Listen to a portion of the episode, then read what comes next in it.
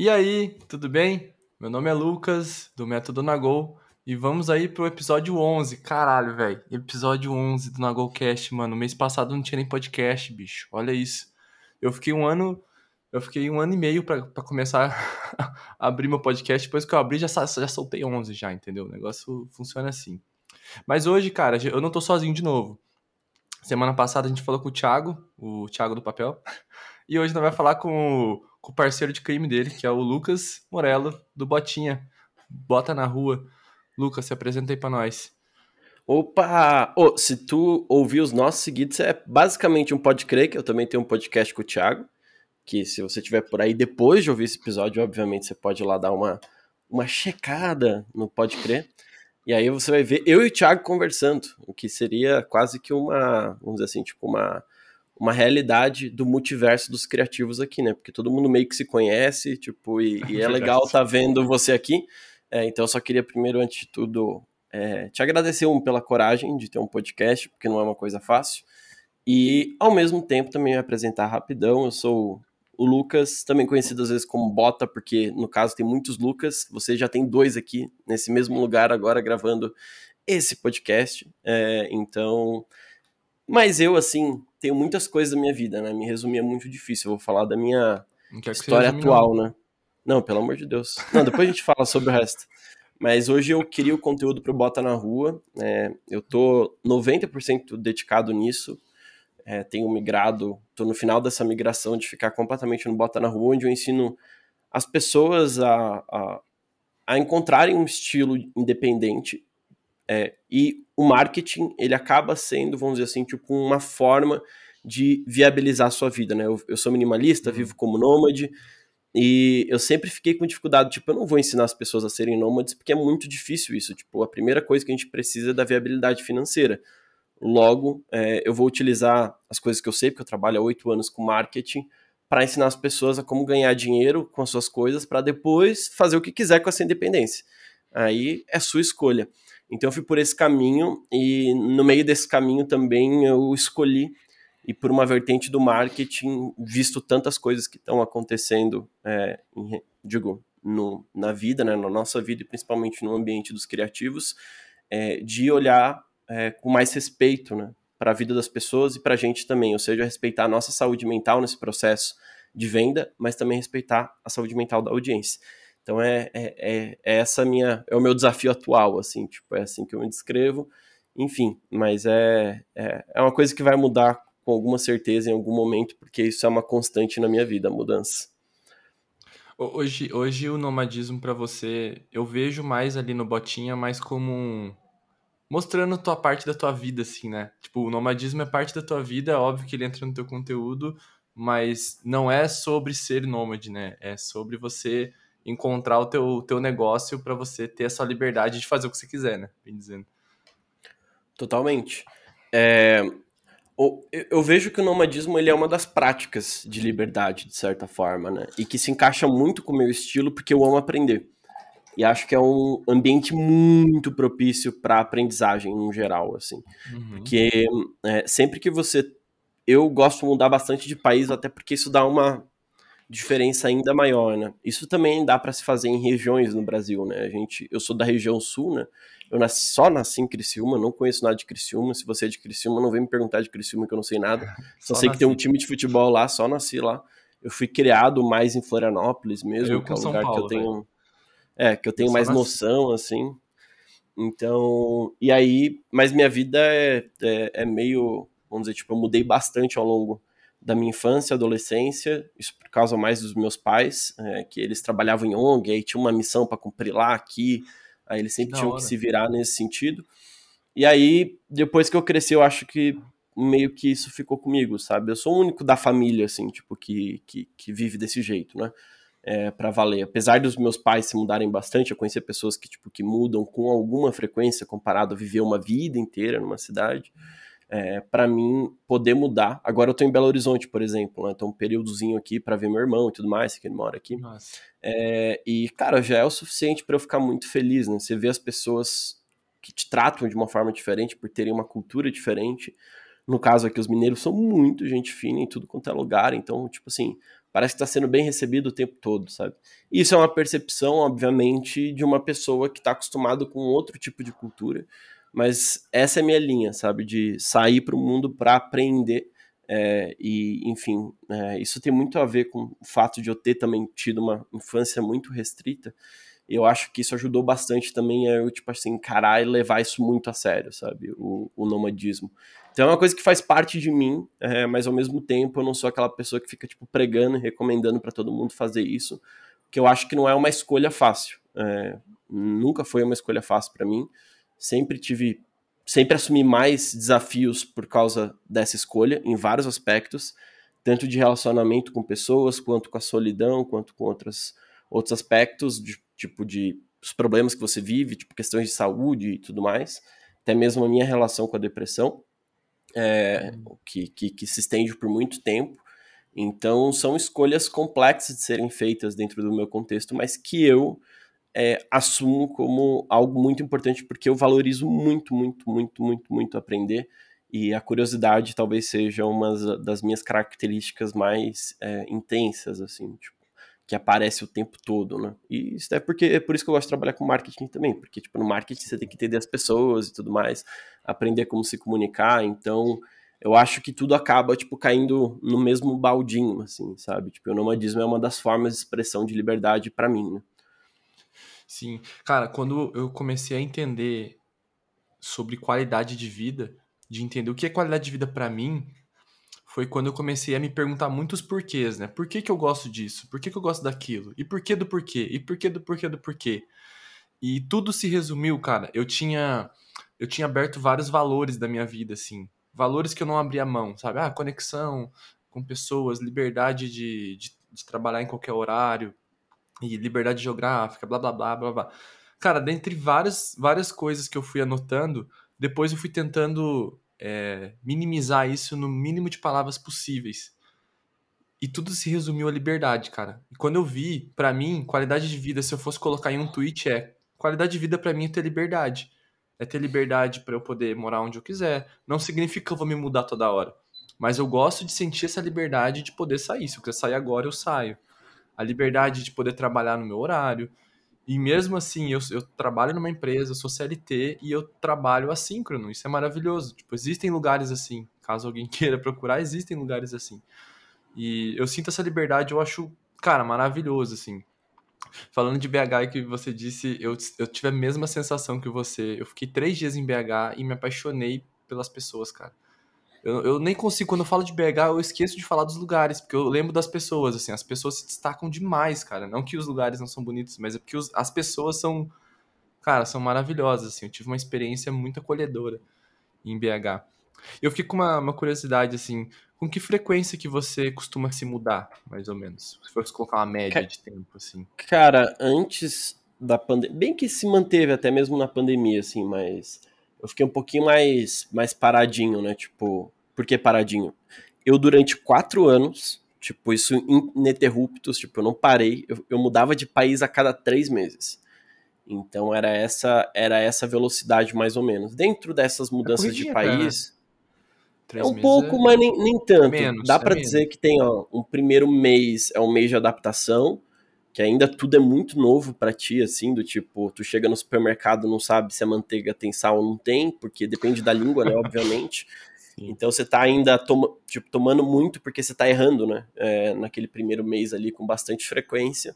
Uhum. Então, e tu passa muita vergonha também, porque tem muita coisa que não é da tua cultura ou que não é o jeito de expressar e você tem que meio que baixar um pouco a bola, assim, né, para entender qual é a do outro, porque depende do país que você tá e tudo mais. É, no segundo mês você já tem uma, vamos dizer, tipo assim, uma noção, você já aprendeu bastante coisa, você está bem adaptado, você já sente que o, lugar é casa, sabe, que você está morando. Eu alugo um Airbnb por três meses. Por mais que eu faça pequenas viagens, tipo, eu tenho uma casa durante aquele período que está alugada por três meses. Então eu sei que eu vou, vou eu tenho um lugar para voltar. Isso é algo muito importante para mim, né? E daí no segundo mês você vai aprendendo e, e já conseguindo aproveitar dos aprendizados do primeiro mês. E no terceiro, dependendo do quanto tu gosta da cidade, já começa a bater um pouco aquela saudade, é, mas com um misto do tipo de conhecer um lugar novo, né? E aí uhum. eu digo que pode parecer rápido em algum aspecto é, em relação à mudança ou em relação para ti, assim. Mas quando eu entrei na comunidade nômade, assim, tipo, comecei a conhecer as pessoas, é, isso faz exatamente esse mesmo tempo, aí 4, 5 anos, eu vi que não era muito comum, né? Essa ideia que a gente chama de slow travel, né? Que é viajar devagar. Uhum. É, que já é muito devagar para alguém que pensa, por exemplo, a maioria das pessoas que vão tirar umas férias de 15 dias ou no máximo um mês seguido, que já é muito raro, né? É, e vão tentar aproveitar nesses 15 dias tudo que a cidade tem para oferecer. E a minha linha de viagem não é muito tipo, eu quero conhecer todos os picos, sabe? Tipo, os pontos turísticos, pontos de interesse, sabe? Não, para mim o lance é conhecer situações e pessoas, isso é muito mais importante. Algumas dessas situações, elas acontecem nesses lugares, às vezes tem um lugar que eu quero muito visitar, obviamente, eu não sou também, tipo, morto por dentro, sabe? Tem coisas que eu, eu curto, assim, mas é que para mim eu tô muito mais focado nas, na, nas relações que eu vou criar, e uhum. para mim é muito mais importante lidar com as situações locais, não é aquela coisa do tipo, ah, eu quero me sentir como um local só. Eu, eu pensava assim antes, no início, né? Era comum para mim pensar dessa forma. É porque vai evoluindo, você vai amadurecendo também tua cabeça, né? Você vai começando a entender o que, que você está colocando no mundo, o que, que você está recebendo de volta, né? Então, uhum. eu pensei muito nos últimos anos, nos últimos dois anos, principalmente, três agora quase, é, sobre essa coisa de criar relações no lugar e ter que sair de lá e perder essa relação e tudo mais. Então, ainda estou numa discussão muito dura sobre esse tipo de coisa, sabe? Do uhum. tipo de. Dura no sentido tipo difícil, de entender qual que vai ser a melhor prática de viajar. E agora eu volto, né?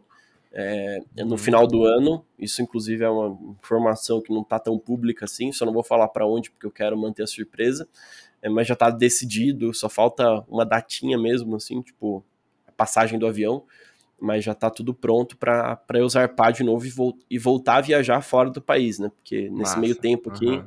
eu fiquei por aqui, né? Eu fui para fui para Fui para Búzios, onde eu fiquei uma, numa casa com mais outros sete nômades, que foi bem no início da pandemia, então foi tipo meio que o Big Nômade Brasil que a gente chamava. Eu que, lembro tipo, dessa época. Te, te, teve várias intrigas, inclusive lá dentro, várias situações. é, porque a gente, apesar de valorizar viajar, né, a gente tinha vários porquês diferentes, né? E para mim foi muito muito elucidativo, mas na mesma, na mesma época também eu estava começando Bota na Rua, que foi pós eu ter saído de uma sociedade e ter terminado o relacionamento. As duas coisas não aconteceram ao mesmo tempo. Terminei primeiro o relacionamento com a minha ex-sócia e depois é, é, que viajava junto comigo, então passei a viajar sozinho também, né, depois disso. E depois de um ano que eu fui sair da, da, da, da, da minha agência antiga, Mareurama, e aí eu fiquei, tipo, sem saber o que fazer. É, eu tinha uma, uma consultoria ou outra ali que eu peguei para tipo, pra pagar as contas do mês. Uhum. Mas eu tava perdidão na vida, assim, tipo, daí eu cheguei em São Paulo, bateu a pandemia, aí bateu a tristeza, né, também, porque aí eu falei, puta, o que vai ser da minha vida? É, como é que eu vou ganhar dinheiro nesse, nesse, nesse né, agora, tipo, como é que eu vou, o que que eu vou fazer da vida? É, e, e aí sim, eu, eu eu, eu fui para esses dois meses aí, então eu estava bem perdido e confuso, como todo mundo estava, talvez ali, então era um ambiente natural para gerar alguns tipos de conflito, né? Mas foram conflitos que hoje, com distância, eu consigo ver como positivo, porque me ensinou muito sobre que a comunidade nômade ou o nomadismo não é uma coisa que, tipo assim, se é nômade, você é igual, sabe? É, com uma outra pessoa, tipo, vocês têm estilos de vida parecido, e o nomadismo, e aí mesmo que seja é nomadismo, nomadismo comum, digital, só tem a viagem em comum, porque Cada um viaja uma as pessoas vão praticar de um jeito completamente diferente. E é bem provável que você é, encontre pessoas muito diferentes nesse meio, assim, também, né?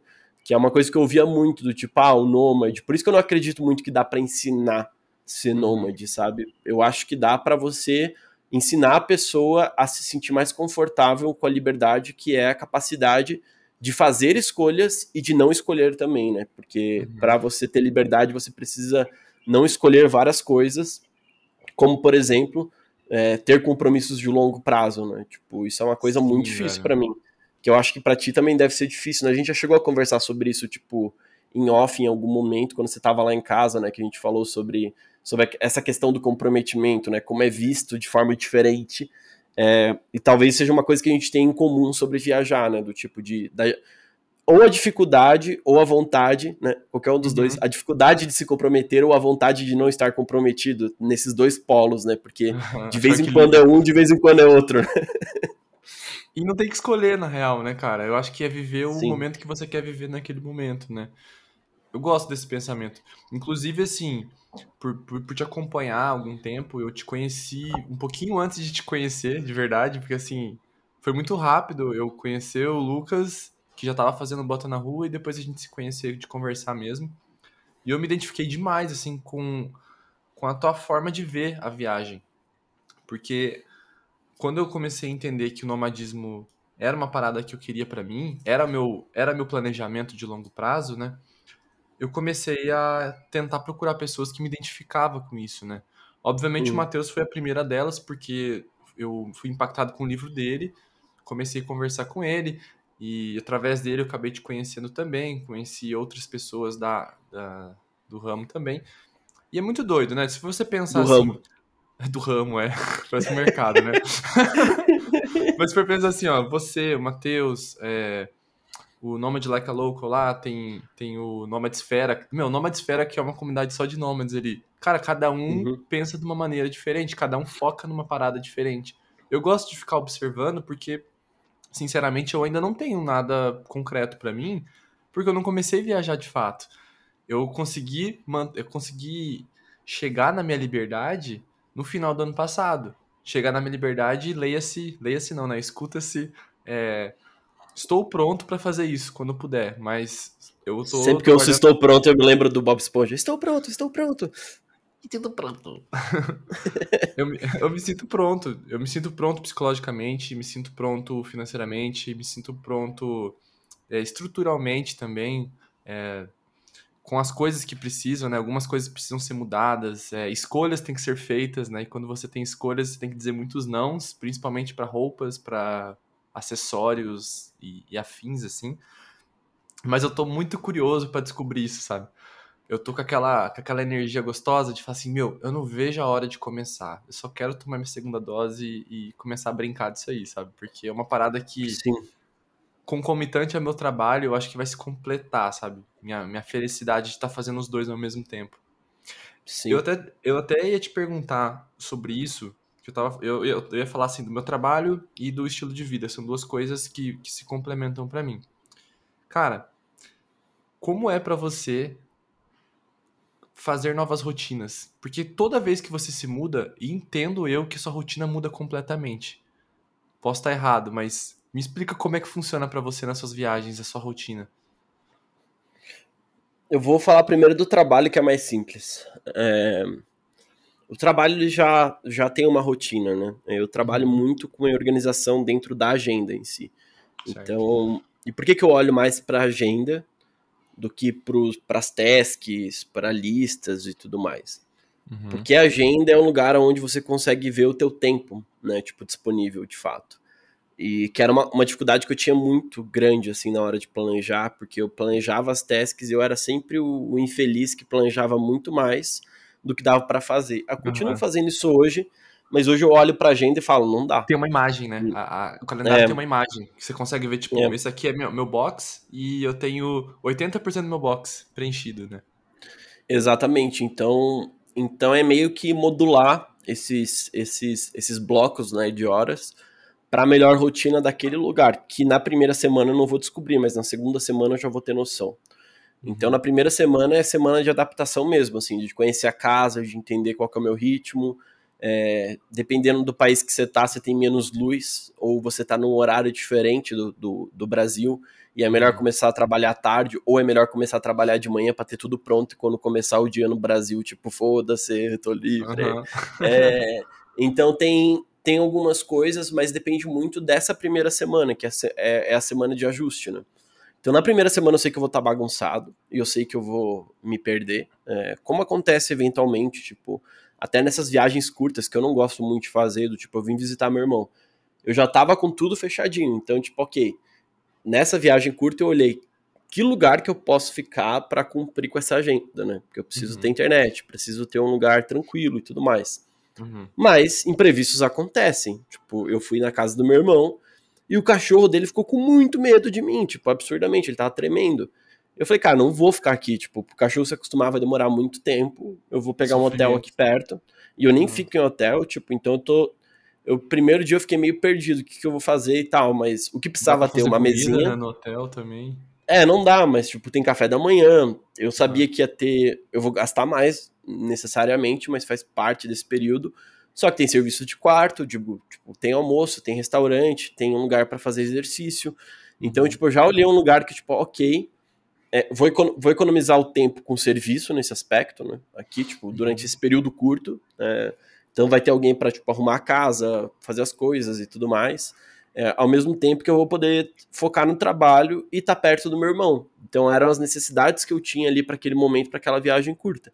Mas em viagens mais, mais, longas, que eu chamo, né, que pode não ser longa para muita gente, mas de três meses, aí eu penso muito mais em duas coisinhas para ajustar a rotina, né? O que, que eu quero aprender nesse lugar? É só um chute, às vezes não aprendo, eu mudo o que eu vou fazer. E uhum. como eu quero me sentir? Qual é o mood que eu tô? Eu quero um viver a primavera, partida, né? eu quero viver o inverno, eu quero viver uma cidade mais histórica, eu quero viver uma cidade mais de natureza, eu quero viver uma cidade grande, sabe? Então, entender um pouco disso ajuda eu fazer escolhas um pouco mais assertivas e aí é, ajustar a agenda para esses lugares é, é simples, porque meio que a ideia, e aí isso ajuda bastante quando eu estou viajando, agora eu tô sentindo menos isso, mas quando eu estou nos lugares que eu quero, eu sinto que eu tenho que economizar tempo para ter tempo para viver né, o mundo. Que é uma uhum. coisa que na pandemia meio que deu uma morrida, né? Porque não tinha o que viver não tinha como lidar com as pessoas, trocar ideia e tudo mais. Então, isso é uma coisa que meio que deixou minha vida bagunçada por um ano e pouquinho aí. Tipo, eu, eu tô meio bagunçado ainda, tipo, em questão Sim. de planejamento, organização e tal. Porque eu perdi um pouco da minha motivação principal em ser produtivo, que era poder, tipo, tá lá fora, sabe? Uhum. Então, uhum. meio que, sou, tipo assim, aquela coisa da, da do, do da lei de Parkinson, né? Tipo, na pandemia eu tinha, tipo, sei lá, 12 horas disponíveis de trabalho, já que eu não ia sair de manhã, nem de, à tarde, nem à noite, ou que eu não sabia como me divertir. Então significa que eu tinha todo esse tempo para trabalhar, tá ligado? Então uma tarefa que eu fazia em 4 horas, em 2 horas, eu estendia ela por 8 horas. Uhum. É, porque, tipo, não tinha o que fazer, não tinha uma motivação interna para eu uhum. fazer outras coisas além de trabalhar, sabe? Então isso, isso, isso pegou bastante, assim, em relação à produtividade. Mas, no geral, eu, eu até sou mais produtivo quando eu tô viajando, assim, tipo, de, de ter mais acabativa, sabe? O que é bem faz anti... Não faz muito sentido o que você tá dizendo, velho. Faz muito sentido, é, sabe sim. por quê? Você entendeu o teu real porquê de você ser produtivo. E isso é a coisa mais difícil das pessoas identificar. A pessoa fala assim, uhum. ah, eu quero ganhar tempo, quero, eu quero fazer tudo em menos tempo. Sabe o que aconteceu comigo ano passado? Eu cheguei à perfeição, eu juro, velho, eu cheguei à perfeição da produtividade, velho. Eu cheguei num nível que, assim, quatro da tarde eu não tinha mais nada para fazer. E eu falava, velho, achei o método na Go agora, tá ligado? achei o método perfeito de, de produtividade. Daí eu ficava assim, ok, o que eu vou fazer com esse tempo agora? Já sei. Eu vou adiantar as tarefas de amanhã, que se eu continuar assim, eu vou ganhar um dia. Vai chegar na sexta-feira, eu não tenho trabalho para fazer. Ah, meu filho. Pensa numa cilada que eu entrei. Sabe o que aconteceu? Eu fiquei adiantando tarefas pro resto da minha vida. E quando acabava tarefas, eu criava coisa para fazer e não mudou nada. Mudou que eu fazia mais trabalho do que eu fazia antes, porque como eu otimizava, eu fazia mais coisas em quantidade. Eu não sabia o meu porquê. Eu não entendia qual era o porquê disso. Então, eu acabava fazendo mais coisas. Depois que eu entendi por que, que eu queria realmente esse tempo, hoje eu estou utilizando esse tempo. Hoje, se, se, eu, se eu sair 4 da tarde, velho, eu ligo a TV, vejo se tá passando um jogo. Eu, como não posso sair de casa, né? Eu vou jogar um videogame, vou conversar com algum amigo. Eu faço qualquer coisa que não seja trabalhar. E por mais que minha cabeça fique, mano, dá pra adiantar aquele negócio de amanhã. Eu não vou adiantar, velho. Não vou adiantar. Eu, eu, eu, eu, me forço a não fazer isso, porque meu lado meu lado workaholic vai querer fazer isso, mas eu tento. E isso é muito, muito louco, velho. Isso é muito louco você conseguir saber esse porquê porque faz todo sentido, né? Olha só, quando você está viajando, você é mais produtivo. Por que você é mais produtivo? Porque você tem um objetivo para ser produtivo. Agora, Sim. dentro de casa, você não necessariamente tem um, um objetivo, porque o que, que você vai fazer com esse tempo livre? Vai ficar igual uma mosca andando na tua casa? Então, às vezes você pensa, se eu estender o tempo da minha tarefa, o dia acaba mais rápido e posso descansar depois, sabe? É, uma, é um pensamento que pode acontecer, mas faz todo sentido isso. Sim, e até, até pro dinheiro isso, cara. Tipo, eu, eu me senti menos motivado nesse, nessa, nesse tempo a ter dinheiro, assim, tipo, a querer fazer dinheiro, sabe? Tipo, isso foi um processo bem complexo, assim, porque como não tinha perspectiva de voltar a viajar, eu não ia ficar lá acumulando um ano, dois anos e achando, tipo assim, que a vida ia acabar, sabe? Tipo, pra mim, quando começou a pandemia, eu tava em São Paulo, tipo, eu via lá de cima, tipo, eu tava num décimo é, quinto andar lá no, no, no, Bom Retiro, num bairro onde tem um monte de prédio para frente. Uhum. Eu olhava São Paulo parada, mano. Uma imagem, assim, muito difícil de ver. Tipo, mesmo de madrugada, assim, tipo, tem algum carro, mas São Paulo tava parado. Silêncio. E eu lia muito distopia, né? Tipo, George Orwell, né? Do tipo, o mundo vai, vai, vai ter um colapso em algum momento. E eu sempre curti demais. E eu falei, caralho, tô vivendo uma distopia, mano. Tô acho que estamos cima. chegando aqui. acho que estamos chegando no fim do mundo, sabe? E então meio que eu, eu entendi que eu, eu não poderia criar essa expectativa em mim, porque ia me doer muito todo dia trabalhar para esse objetivo que eu não ia conseguir cumprir. Então também ficou muito difícil achar um outro para tipo botar ali no meio. E eu falei, vamos entrar numa era improdutiva, aí e tá tudo bem, sabe? Tipo, uhum. é, vamos, ter que, vamos ter que lidar com isso por um tempo, e foi muito difícil para mim, porque a minha família sempre pautou muito trabalho. Eu não digo que isso é só positivo, né? Tipo, tem muitas coisas negativas nisso, porque meus pais não sabem se entreter, assim, tipo, muito bem. O problema é o Como limite, também. Né? É, a gente teve que aprender isso, eu, meu irmão e minha irmã, sabe? Do tipo, ter relações sociais e essas coisas todas porque isso não tinha muito no cerne da família. E depois de ter vivido quatro anos nesse, lugar onde tinha dinheiro suficiente, tinha liberdade suficiente e tinha. Uhum. ainda não tinha uma estabilidade emocional tão clara, não que eu tenha alcançado ela, mas hoje eu tenho muito mais ferramentas para lidar com a minha depressão, por exemplo. Uhum. É, então eu estava num caminho legal diríamos assim, do tipo de evolução, de aprimoramento, de lidar com desafios ou com dores muito complexas ou com, com problemas muito ou com desafios muito grandes para mim, porque eu tinha um ponto, eu tinha uma, uma um cruzeiro do sul para olhar aqui ao norte, sabe? É para lá que eu vou. Tipo, agora, e aí quando você perde isso é muito difícil você você encontrar razão para fazer as coisas na vida, né? E parece um papo fácil falar de porquê, mas eu não acho, não acho uhum. nada fácil. Porque, para começar, para você identificar o seu porquê, você vai ter que encontrar, talvez, tipo, porque né, a gente às vezes não tem o mesmo porquê dos nossos pais ou, ou da onde a gente foi criado, né? Então a gente faz parte de uma bolha e às vezes a gente é uma coisa estranha dentro daquela bolha lá, tipo, que não faz parte daquela bolha, mas tem uma outra bolha vivendo exatamente o que você quer agora, que talvez tipo, te mostre que pensar como você pensa e viver como você vive não é tão estranho quanto deveria ser. É, uhum. Quanto parece ser, né, no caso, né? Sim. Porque as pessoas falam, pô, isso aconteceu muito quando eu. Acontece até hoje, cara. Tipo, eu sou julgado constantemente pelas pessoas próximas pelas escolhas que eu faço na minha vida. E isso é uma coisa que eu tenho que lidar com muita frequência.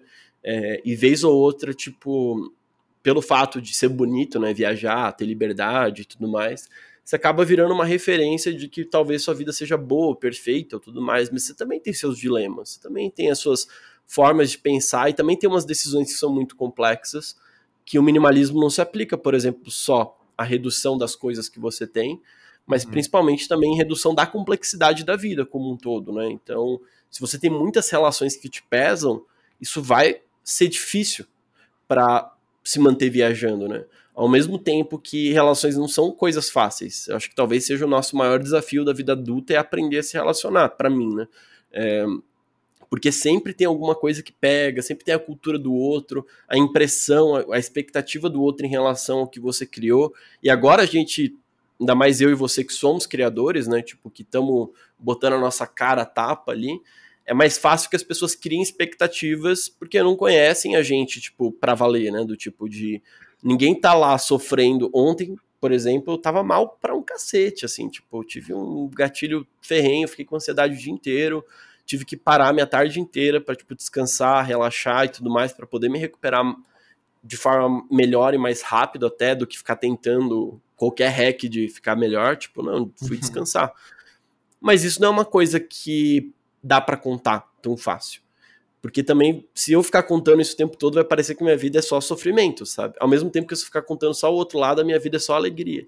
E não é, Sim. tipo, a minha vida é um ciclo entre eu lido com os desafios e esses desafios têm alguns resultados e esses resultados geram novos desafios e aí eu fico nessa, né, nessa bolinha, assim, dessas coisas. Então acho que o, o porquê ele te ajuda a lidar tanto com os problemas, né? É, tanto, é, digo assim, te dá uma motivação do porquê que eu vou ir por esse caminho, né? Para poder te ajudar resolver, né? a, a fazer as escolhas também, porque, pô, né, tipo, relacionamento amoroso, que é uma coisa extremamente difícil, por exemplo, quando você está vivendo, viajando o que, que eu escolho? Como é que eu, eu, eu, eu, como é que a pessoa vai me acompanhar? Tipo, eu já vi vários casais que terminaram é, nesse meio período, assim, tipo, desse tempo que eu vivi, né? É, inclusive o Matheus, a gente virou amigo porque os dois se tornaram solteiros, tipo, na mesma época. E a gente falou, ah, vamos, os dois viajavam vamos se encontrar juntos, né? com, com suas namoradas. É isso, né? Isso, exatamente. Nós, nós viajamos juntos, tipo, os dois namoravam, terminou, é, e aí a gente se sentiu meio isolado sem saber o que fazer, sabe?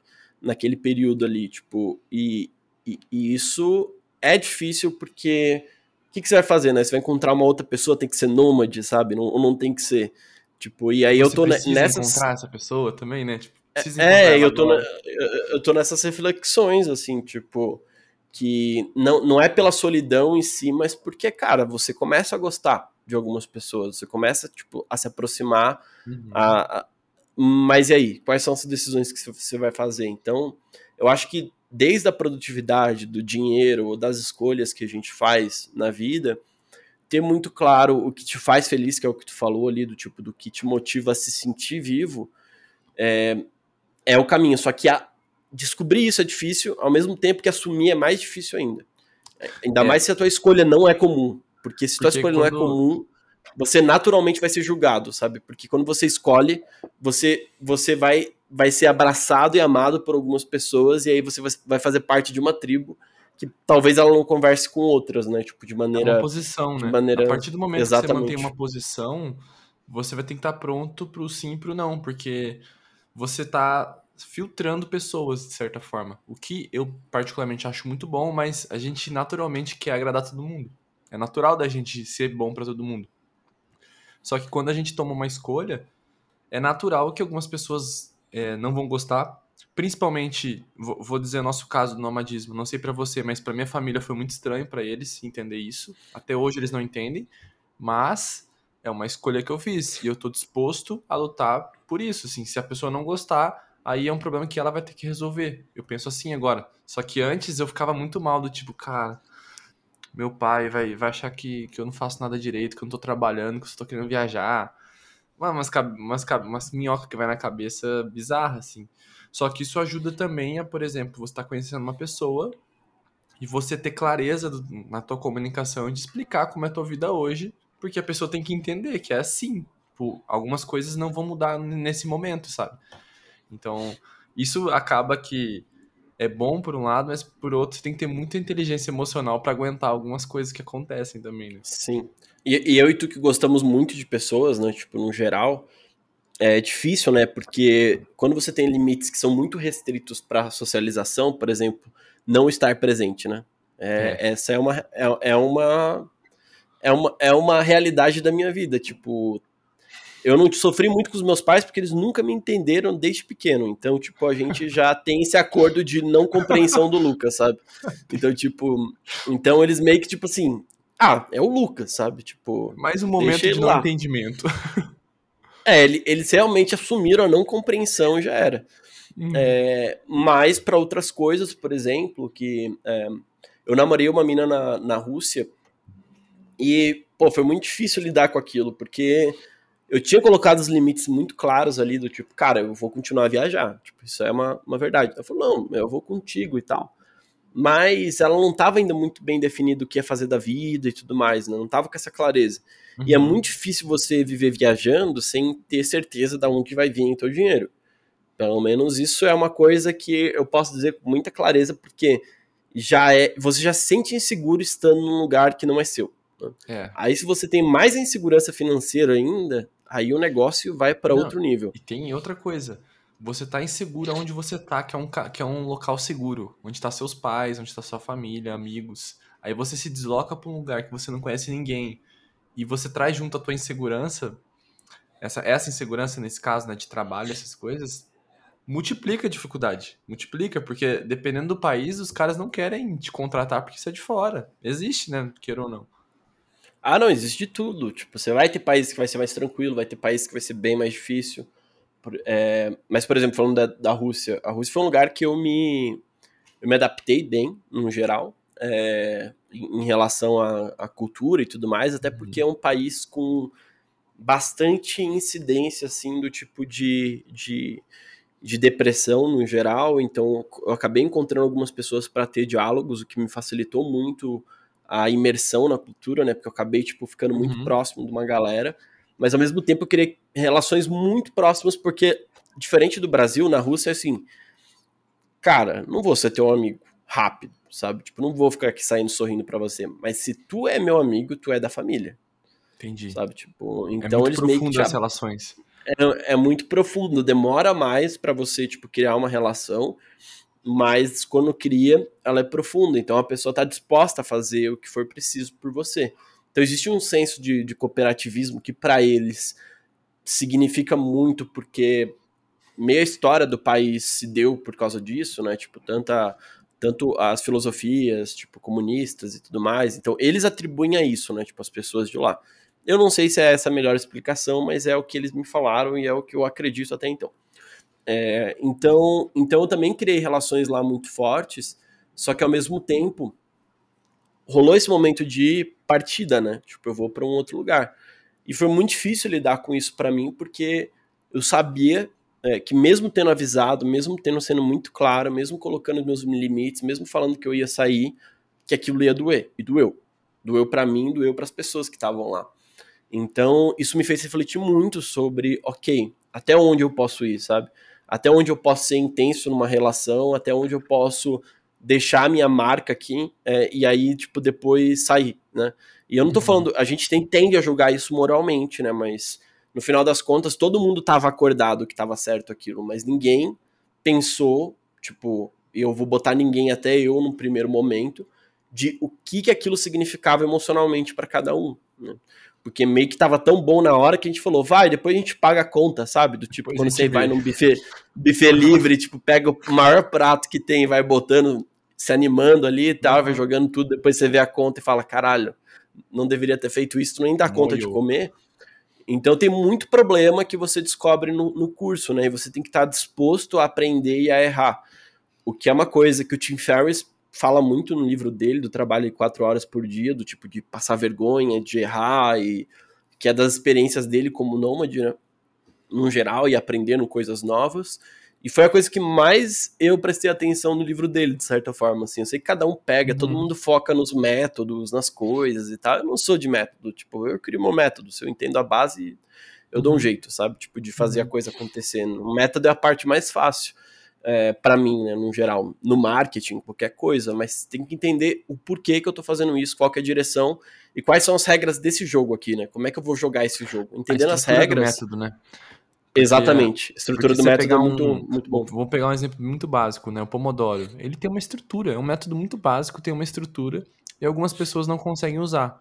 Mas elas não conseguem usar porque talvez o tempo de foco delas é menor do que o tempo de foco que o Pomodoro diz. É simples, só entender a estrutura e você adaptar para a tua realidade. Sim, e o Pomodoro pode ser várias outras coisas, pode ser uma playlist, por exemplo. É? Pode ser pode ser um tempinho que você coloca lá dentro da tua agenda, como é o meu caso. É, uhum. É, então a, a estrutura é basicamente você tipo entende, define o que, que o que, que você acredita que vai dar de tempo ali e joga, se joga, né? E, e, no nomadismo não tem muito disso, cara, porque você vai ter que entender qual é a estrutura das decisões da galera do outro lado. quando eu tava no, no, no Caribe mexicano, ali, tipo, entre Tulum e Playa del Carmen, mano, o lugar ruim para turista. Estão é. sempre tentando te vender alguma coisa mais cara. Estão é, sempre tentando te passar a perna em algum. Nesse, não passar a perna, tipo, ah, vou te roubar, entendeu? Uhum. É aquele, aquele roubar com, com venda casada, sabe? Tipo, ganhar por exemplo. Em cima. Ganhar em cima. É, ganhar em cima, assim, de tudo, de tudo, de tudo. Tipo, você compra um passeio, você acha que tá tudo incluso no passeio, tipo, eles dão essa sensação, mas também não comunicam muito bem, e do nada você descobre que coisas básicas, por exemplo, tipo, sei lá, alimentação no barco não vai ter, e tu vai ter que pagar lá, e eles vão botar, tipo, uma grana radical, Entendi. e ao mesmo tempo tu não pode nem levar tua comida. E aí eles Caralho, deixam lá, tipo, ah, não leve sua comida, não sei o que, é proibido levar comida. Ele fala, ah, deve ter rango lá, tá tudo bem.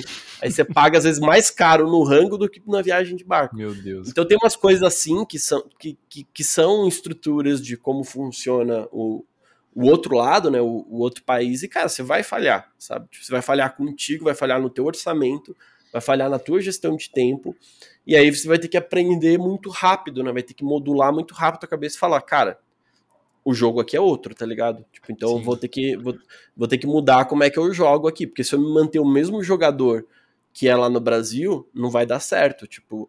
E aí é o que, é o que, o que eu vejo que acaba acontecendo muito. E não isso como uma crítica, mas como um alerta só, de que as pessoas às vezes preferem, tipo, estar tá com brasileiros no exterior ou se encontrar com brasileiros justamente porque facilita, né? Você tá no teu lugar Sim. seguro. Eu já viajo pra, pra, pra conhecer outra coisa, né? Evitar que, é, que é o meu estilo de viagem. É, de, no, no Brasil eu não evito, né? Obviamente, porque eu quero conhecer, né? Tanto que eu fui. Eu fui num jogo. Primeira vez que eu entrei no estádio no, na minha vida. Tipo, Como foi, foi ver o jogo. Conta aí pra mim, conta aí, eu fiquei curioso. Foi muito foda, cara. Tipo, eu não é sabia caralho, que era né? essa emoção toda, né? Tipo, eu não sabia que, tipo assim, é um não é lugar é onde as pessoas. Não, não é. Não é sobre o jogo. Tipo, é uma festa à parte o bagulho. Exato, tu, tu, é engraçado, porque eu tava, eu tava torcendo pro Galo, né? Porque meu irmão, ele torce pro Galo, e eu falei, não, eu vou de camisa, eu vou pra torcer pro Galo, mesmo a minha família sendo palmeirense. Então era o Galo versus Palmeiras. Só um contexto. É... Era, era a semifinal da Libertadores, né? Você que tá semifinal agora, da né? Libertadores. Libertadores. Era Galo e Palmeiras, né? Jogo de volta. Exatamente. E, e, jogo de volta. Então, tipo, alguém ia ser eliminado ali, de algum jeito. É, então, então eu tava lá e foi muito louco, assim, porque foi a primeira vez tanto ver os, a galera cantando junta, isso me arrepiou, mas ter visto o gol do Galo, que foi o primeiro nossa. gol ali, é, nossa senhora. Tipo assim, no gol não tem protocolo, tá ligado? Foda-se, tipo, tá todo mundo de máscara, tá todo não sei Por o quê, mas tipo, acha que meu... tinha avalanche antigamente, velho? Os caras enlouquecem, os caras faziam uma avalanche para baixo assim e se matava, porque é, não. É, uma, é um êxtase o gol. É, é, é um lugar assim que não tem regra em alguns momentos assim. Então é, é isso para mim é, é muito louco, né? Você vê tipo as pessoas tipo escolhe, podendo, né, tipo expressar de maneira mais vou chamar de brutal aqui, tipo, o seu sentimento, sabe? Quando eu falo brutal, assim, no sentido tipo de não brutalidade de violência, mas tipo de intensidade mesmo, assim, tipo, uhum. tipo, caralho, tô botando tudo isso aqui para fora uhum. e é isso, sabe? E é engraçado porque tu fica com um viés absurdo, porque para mim no jogo inteiro o juiz foi injusto, foi injusto. Teve algum, algumas coisas estranhas que aconteceram lá, mas para vendo o jogo tipo na TV e vendo o jogo lá, você fica com viés ferrado, você fala assim, esse juiz tá bizarro, ele tá errando muito, não sei o quê. E aí começa, tipo, a torcida ficar louca com o juiz uhum. e tudo uhum. mais. Então tu começa, tipo, a, a, a entender, é, vamos dizer assim, tipo, um pouco desse nosso comportamento de agir em comunidade e tudo mais, e o quanto que isso acalma e até mesmo deixa a gente se sentir livre o suficiente para dar um berro fa ou fazer uma avalanche, que não foi o caso que aconteceu ali. Até porque tá nessa época de pandemia, tem pouca gente, tipo, tava bem espaçado, essas coisas todas. Uhum. Não, não venderam todos os. O, o, mas eu, eu hoje, eu acho um ótimo rolê ir pro estádio. Eu acho que eu nunca vou torcer, eu não sei, não falo nunca, nunca. Mas eu não sei se eu vou me engajar é com o time. Isso, cara. É. Mas se alguém quiser me convidar para ir num jogo de futebol, eu torço junto contigo. Isso é uma, uma decisão na minha legal. vida, tipo. É. eu, eu sou corintiano, eu amo futebol. Amo futebol, mas assim, eu amo assistir qualquer jogo. Eu, eu tava assistindo na televisão esse jogo, por exemplo. E eu tava torcendo, obviamente, pro Galo, porque pelo meu, pela, pela conexão que eu tive com o BH, tipo, já, já torço pro Galo. Foda-se, sabe? Mas uhum. quando eu fui para Porto Alegre, eu morei sete anos em Porto Alegre. E eu sou corintiano, de novo, né? Eles odeiam corintiano. Tanto o Grêmio quanto o Inter. A única coisa que eles têm em comum é o ódio pelo Corinthians. Só isso. Só que assim, é aquele negócio que a gente fala, né? Eu e você, tipo, a gente tem uma relação muito intensa com as pessoas. Eu, muito rápido, eu me aprofundo muito na amizade com as pessoas.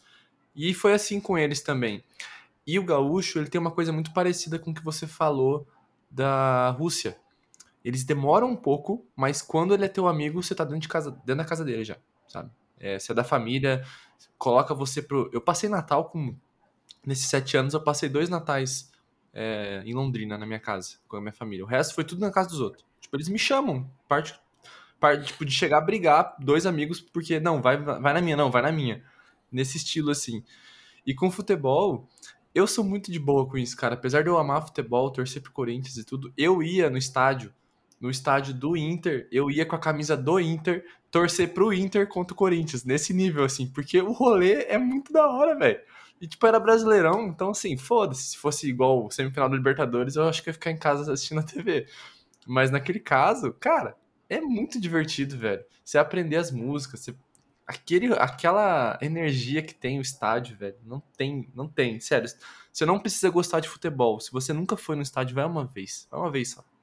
Vale a experiência. É, é, é sei lá, igual, é igual ver um, uma peça de teatro, ou sei lá, um show, sabe? Tipo, é uma, é uma coisa que as pessoas estão ali, óbvio que aí tem a torcida, né? Que aí é um outro nível, assim, do tipo, de uhum. que tem uma, um lance da paixão e tal. Então, todas essas coisas que eu ouvi, eu passei a entender.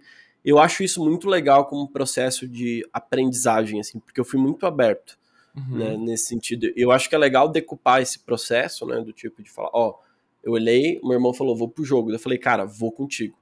Indo pro jogo, o que, que a gente vai fazer junto, né? Tipo, a gente vai, eu vou torcer junto contigo, tipo, porque eu quero viver essa emoção. Eu poderia ir lá, ficar com a camisetinha preta, sentadinho, observando, sabe? Mas eu me dispus a me conectar com aquele lugar naquele momento. E eu acho que isso, ele acaba sendo uma das coisas que muita gente fala sobre viver o momento, estar no presente e tudo mais. Uhum mas não entendem a importância da flexibilização que você precisa ter para você estar tá presente no momento. Porque você vai ter que estar tá disposto a se conectar, às vezes, com uma coisa que você nunca se conectou na sua vida. e até mesmo, tipo, é, seja, tipo, sei lá, praticando uma nova, uma nova coisa, ou falando com uma nova pessoa, ou uhum. começando um podcast, por exemplo. Você vai ter vários desafios, mas se você estiver disposto a entender o. E aí, de novo, volta a conversa do porquê, né? no que, que por que, que eu tô fazendo isso daqui? O que eu quero descobrir aqui, sabe? Nem que, nem que você se perda depois, sabe? Tipo, nem que você se perca depois e mude de a tua. Né? Se você tiver esse pontinho de partida que eu chamo de intenção, que tipo, qual que é a minha intenção de ir lá, sabe? Tipo, não, eu quero viver, o que é isso? Qual é a minha intenção de fazer um podcast? Ah, qual que é a minha intenção de fazer essa tarefa? Aí você consegue entender se você tem ou não tem, Uhum. E não ter significa muita coisa, sabe? Tipo, não ter significa que talvez você não deveria estar tá lá. Porque talvez você não vai conseguir estar tá presente no momento, é, que é uma coisa que, por exemplo, festas comemorativas, por muito tempo eu não tive uma razão de estar ou estar é, num lugar assim, tipo, ou visitar alguém, qualquer coisa do gênero.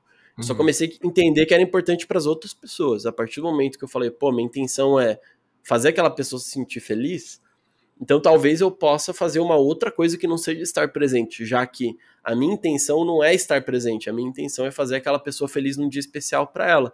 Então isso muda a perspectiva das coisas é, e muda como você vive a vida, no geral. Não é fácil, é, não é uma, uma, coisa tipo assim, mudei agora que eu tenho intenção, sei de tudo, mas você vai ganhando tipo cancha, sabe? Tipo, você vai uhum. aprendendo a definir a intenção da maneira mais clara, assim, falar, isso, a intenção que tá meio fraco, isso, a intenção tá forte, Base... E aí com isso tu vai aprendendo um pouco dos teus valores, né?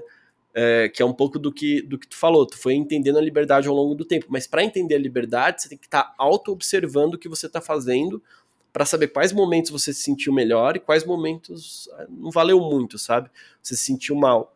Então, provavelmente em situações que você se sente muito preso, por exemplo, se você resgatar isso da tua memória, você vai falar, puta, eu não quero viver isso. Com tipo certeza. Assim, e, tu, e tu já deve lembrar de várias coisas, de vários problemas que você teve que uhum. estão relacionados a isso. Da mesma forma, você olha lá do outro ponto e, tipo, vários momentos felizes estavam relacionados a você estar, tá, tipo, sei lá, voando por aí, sabe? Fazendo o que você quiser e tudo mais. Pode soar como irresponsabilidade a lógica de liberdade, Até pode. Mas o ponto é esse: quem detém a liberdade, ou quem quer conquistar ela, ou quem quer viver com ela, é a pessoa que precisa também comunicar quem eu sou. Porque, como todo mundo, no final das contas. Porque não adianta a gente tentar atribuir entender que todo mundo tem que valorizar o que a gente valoriza, não. E é justamente porque a gente tem que aprender a se amar nesse aspecto. Porque se a gente consegue conviver com esse amor próprio do tipo, eu amo a minha liberdade, e eu vou, e eu vou, por exemplo, né, tipo, dar uma função para ela e ela e ela existe independente das pessoas, eu começo a me sentir mais seguro de comunicar de eu é, sou desse jeito, né? Que é muito difícil. Quando você toma opções diferentes, tipo, quando eu digo assim que não são conservadoras nesse sentido, né, são mais progressistas, Qualquer uhum. pauta progressista ela é mais complexa é, de, se, de, se, de se trabalhar, né? Até porque ela é nova. A gente não tem histórico de que deu certo, né? Tipo, a gente. Eu falo que muito nomadismo não tem um histórico assim do tipo gigantesco. É, tanto que quando você vai ler texto, eles falam, nossa, nomadismo lá, a gente era nômade, então essencialmente a gente é nômade. Não, mano, a gente viveu milhões de anos aí, na verdade, milhares, né? de anos, tipo, em comunidade, sabe? Tipo, a gente sabia muito mais viver em comunidade como nômade. E quando a gente era nômade, a gente vivia em, comunidades nômades, não Exato. em nômades solitários como é hoje. Então a gente está tá, tá desbravando uma nova forma de viver e que não tem resposta pronta para isso, tipo, e que vai ter muitos desafios para quem optar desbravar esse caminho. O que tá tudo bem, você tá afim de desbravar, você é uma pessoa, tipo, que tá que vai curtir né? Que a tua intenção é justamente essa, tipo, é entender o novo e é, e é, e é, e é tipo, assumir o preço e a alegria de ser livre, massa, é para você. É, se essas duas coisas não te fazem sentido, né? Tipo, e você não sabe, é, digo assim, e você não, não, não sabe exatamente o que tu quer, então é hora de pesquisar, de se observar mais e de entender um pouquinho mais é, esses aspectos do tipo de praticar um pouco mais essa, essas ações intencionais, né? deixar menos que as pessoas digam o que você tem que fazer. É, e mesmo que você esteja numa situação onde você tá mais presinho, assim, né? Tipo, eu tenho que fazer determinadas coisas, achar o motivo do porquê você fazer as coisas, mesmo que seja, mesmo que tu invente coisa na tua cabeça agora, mas isso vai te dar clareza de falar, puta, eu fiz isso com essa intenção e não deu certo. Então, talvez não seja o melhor caminho. E aí você vai uhum. aprendendo ao longo do tempo. Pelo menos é assim que eu ajo enquanto eu tô viajando, enquanto eu tô vivendo. Isso é importante também para a gente entender o quão importante é você estar imerso na tua experiência, né? Você nunca foi num estádio. E, e eu acho que você pensa como eu, assim. Eu, eu gosto de pensar que, assim, eu só vou ter uma opinião depois que eu passar por ela. Então, assim, só vou dizer que eu não gosto de jogo de ir no estádio de futebol depois que eu ir. Você pode ser, pode ser que você, cara, na primeira vez que você vai no estádio, role briga, umas coisas horríveis e você nunca mais queira fazer isso mas essa é a tua experiência, você vai ter que respeitar ela para você decidir se você vai ter essa experiência de novo ou não. Mas é muito bom a gente a gente estar tá preparado para essa experiência. Eu gostei muito dessa ideia que você falou de antes de ir para uma experiência, entenda por que, que você quer ir, que você quer estar tá lá, né? Qual é o teu objetivo? Por mais que ele não seja cumprido, não é, um, não, ele não deve ser cumprido na realidade, mas você tem uma intenção ali de estar tá naquela, naquela experiência por algum motivo. Isso já ajuda você a ter um ponto de partida isso vai te ajudar depois a ter uma opinião própria também, né? Porque quando eu chego aqui pro Lucas e falo, Lucas, cara, não vai pra Rússia que não vai ser bom para você. Eu tive uma experiência horrível lá. Cara, essa foi a minha experiência. Talvez você vá na Rússia e tenha uma experiência maravilhosa. Entendeu? E as, e as intenções são diferentes. Talvez eu tenha ido pra Rússia para fazer negócio e foi uma bosta meu negócio lá. E minha experiência foi horrível. Aí eu vou passar isso para ele, sendo que a intenção dele é se comunicar com pessoas, conhecer situações novas é, conhecer pessoas e talvez a experiência dele seja maravilhosa. Então, por isso que é importante a gente respeitar a nossa experiência primeiro, né? Por mais que a pessoa fale, óbvio, isso não quer dizer que você vai tampar os ouvidos e não vai ouvir a pessoa. O Lucas falou, cara, toma cuidado é, quando você for para aquele lugar, porque aquele, aquele, lugar tem muito assaltante. Óbvio, eu vou ouvir isso, ele, não vou tampar isso e falar, foda-se, Lucas, quero viver a experiência. Sim. Vou sair com o iPhone na mão aqui, né? Não é assim também, né? não é no extremo, mas eu acho que é, eu gostei muito disso que você falou, da, das intenções e de saber o porquê você quer estar naquela experiência também. É, isso, isso ajuda completamente você a, a, a, Enfim, aprender, né? Eu acho que é uma ferramenta mais de aprendizagem do que. Eu, eu, eu não vejo assim, tipo, mais, pelo menos eu não tenho essa, essa intenção na minha vida tão clara de às vezes, óbvio, a gente cai nessa de acertar, né? Do tipo, Uhum. ah, eu tenho que acertar e tudo mais. É, isso, isso foi uma. Foi por muito tempo uma necessidade minha, né? Tipo, tá sempre certo. Uhum. No sentido não de, ah, o que eu falo tá certo, mas de performar bem, né? Tipo, de estar tá sempre produtivo, de estar tá sempre bem, saudável e tudo mais. Uhum. E isso era tão desafiador que, que eu tava ali mais para cumprir as expectativas dos outros do que a minha, né? E, e eu acho que quando a gente fala sobre genuinidade ou autenticidade, ou sobre até mesmo a expressão do amor, né? Tipo, se for falar de amor genuíno, Uhum. Para mim não tem como a gente amar realmente uma pessoa se, se- ou uma, uma situação ou algo se esse amor não parte da gente, né? Tipo, se Sim. ele não tá ali dentro. Então, muitas vezes a gente tenta simular as expressões de amor, as expressões de afeto, o carinho, o abraço e tudo mais, para a pessoa se sentir amada. Uhum. Mas se você realmente ama né, algo, uma situação, uma pessoa, se isso parte de você, é, você ainda vai estar mais disposto a, a, a lidar né, com, com as situações e as ad- adversidades, porque a parte boa de qualquer coisa, ela é fácil de lidar, sempre. Uhum. Ela é a melhor parte de tudo, assim, tipo. E a gente tende a querer ter só isso, né? Mas é meio que um, um semeia, planta, rega, colhe, e aí vai indo e tem, tem parte da plantação que vai embora também porque o clima não tava bom, aquilo. Não é uma coisa que tu controla, sabe? Semeou, tipo, colheu. Não, não é isso que acontece no campo. Pode estar escrito na Bíblia, mas alguém que escreveu isso na Bíblia ou tinha muito controle e não ensinou as outras pessoas a agricultura de maneira decente, que até hoje a gente perde plantação, ou realmente a gente não tem como é, garantir que, que, que, que o que a gente semeia vai ser colhido da forma como a gente imagina, mas justamente é importante estar atento ao cultivo disso, né? Que é o, que é o, o momento, ou justamente a intenção de que aquilo se torne uma plantação fértil, que funcione e tudo mais, que seja a intenção final. Mas o processo de aprender qual é o clima que aquilo lá não, não funciona, co- como é que eu planto, se desse jeito com essa técnica é melhor, é o que te dá o processo de aprendizagem para você cada vez mais saber o que vai acontecer e ter expectativas mais orientadas a o que vai acontecer com a plantação, porque se vir uma, uma, uma chuva e alagar tudo e a tua plantação precisava ficar seca por um tempo, tu sabe que vai dar ruim. Com o Uhum. tempo você vai, vai pensar, pô, vou ter que drenar aqui, como é que eu vou fazer essa drenagem, sabe? Como é que eu... E aí você começa a se preparar para cada vez mais aprender a lidar com as situações difíceis, porque é a única coisa que a gente consegue controlar, aprender a lidar.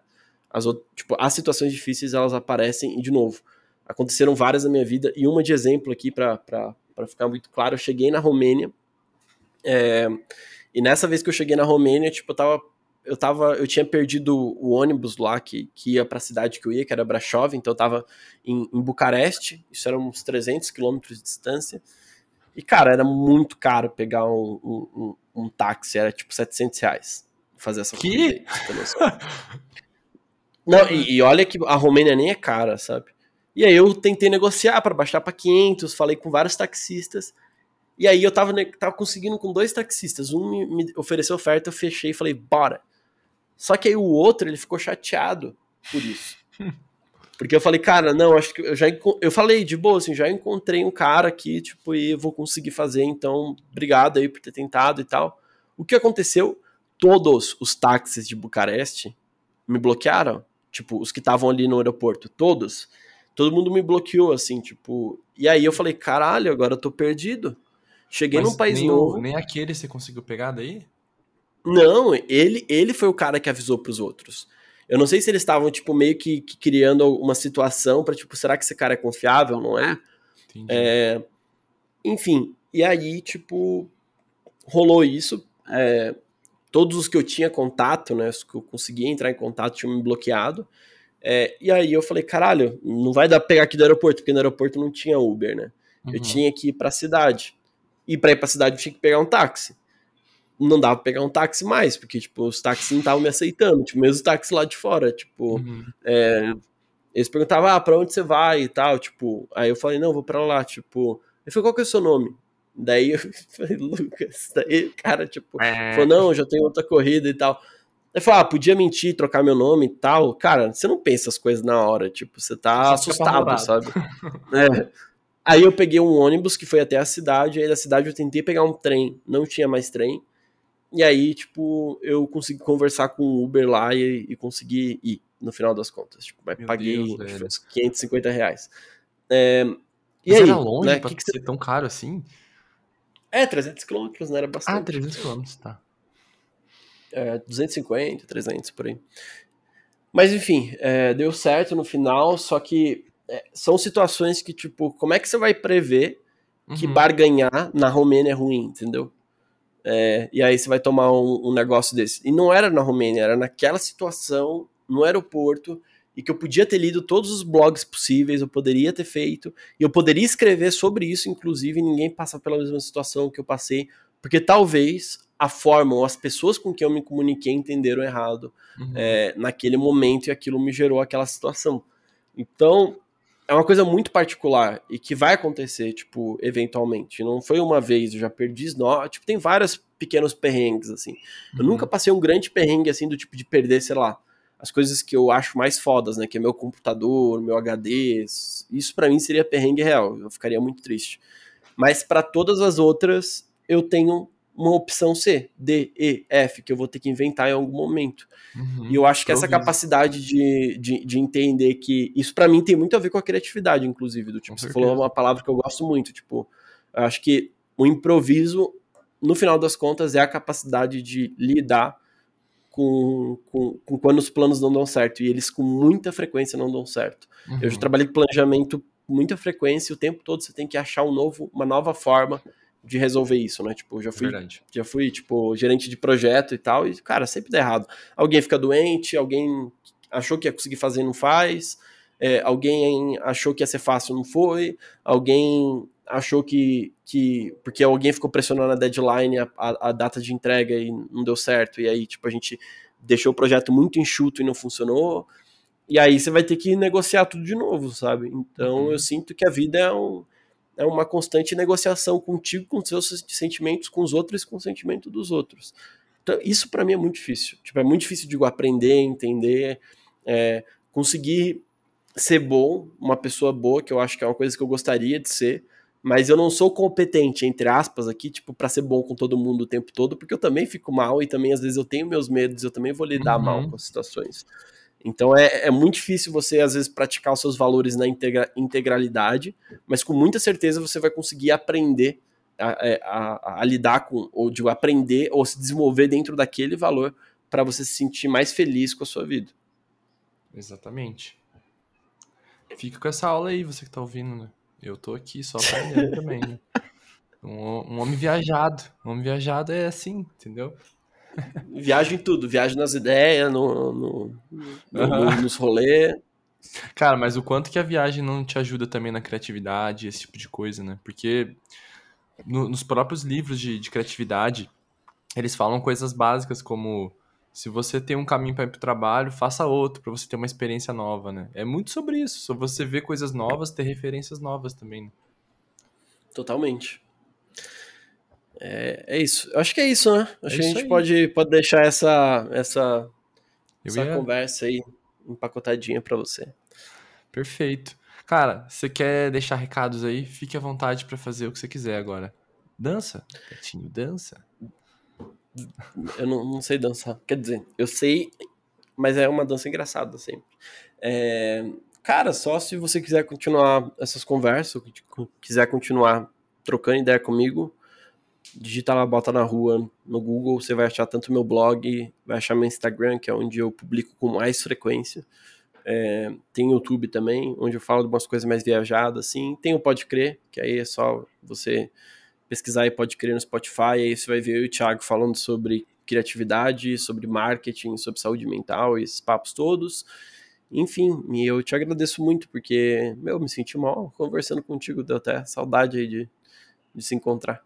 É verdade, cara. A gente vai se encontrar de novo. Não sei quando, ainda mais a gente sempre. É isso aí, né, cara? É... Agora a vida nômade é aqueles negócios. A gente vai trilhando, daqui a uns dias dá o match assim a gente se tromba é, também. Dá certo.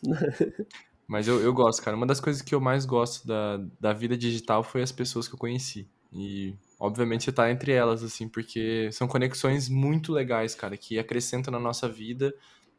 E eu não sei como seria minha vida, tipo, sem você, sem outras pessoas que eu conheci, que não é aquela amizade que tá todo dia conversando, mas a gente sabe que pode contar e a gente sabe para as coisas que a gente sabe que a gente pode contar que a pessoa vai estar disponível ali também, sabe? Isso é, isso é muito massa. Saber identificar a nossa amizade também, né? A gente enfrenta desafios muito similares, né? A gente sabe o quanto é difícil. Tipo, a gente sabe que de vez em quando a gente se perde, de vez em quando, sei lá, a gente fica puto com o algoritmo, a gente. tem, várias tem várias coisas na jornada que são muito similares, né? Uhum. E que a gente tem que aprender a se conectar pelas coisas que nos conectam, né? Nesse sentido, tipo, de fato. Porque eu, eu, eu vejo que às vezes a gente tenta forçar muito a barra. É, por mais que a gente admire alguém, a gente tentar admirar todas as pessoas na integralidade delas, né? Uhum. E a gente não vai admirar ninguém na integralidade. A gente nem se admira na nossa integralidade. Imagina se a gente gostasse da gente 100%. Não tem como. É uma coisa difícil. É, então, acho que é legal a gente aprender a, a, a identificar e, e, fortalecer, né? Tipo, os pontos fortes de cada um. E é uma coisa que eu tenho aprendido bastante aqui nessa, nesse ambiente online, né? É, porque já na viagem, para mim, funciona diferente, né? Tipo, eu, eu, eu muito mais interessado e, e, eu agradeço muito pela oportunidade de conhecer as pessoas que eu não conhecia ainda. Tipo, é, é meio que o inverso, sabe? Tipo, ali. Mas, a, mas aqui é justamente esse lugar, esse lugar seguro que me dá base e tudo mais.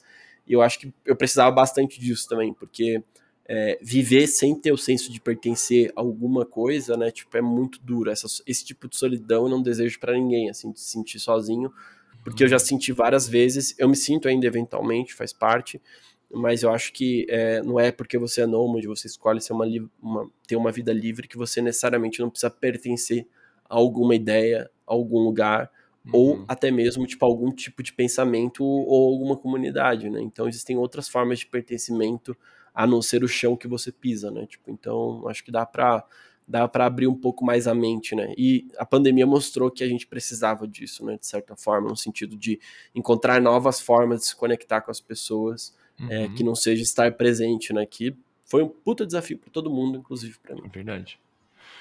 Então tá, meu povo, você que tá ouvindo aí, quero só dar um último recadinho que é dizer que o nosso evento vai acontecer dia 5, 6 e 7 de outubro, tá chegando já. Hoje é sábado. Hoje é sábado não, né? A gente tá gravando na. Que dia é hoje? Quinta, né? A gente tá gravando na quinta, tô postando no sábado. E o evento vai ser dia 5, 6 e 7 de outubro. O evento que é o preço do seu tempo. A gente vai falar muito sobre, sobre gestão de tempo, administração do teu tempo, o que não fazer com o teu tempo, coisas que atrapalham muito nossa vida e nossa produtividade o que fazer com o seu tempo, coisas que ajudam a otimizar e melhorar o teu tempo também.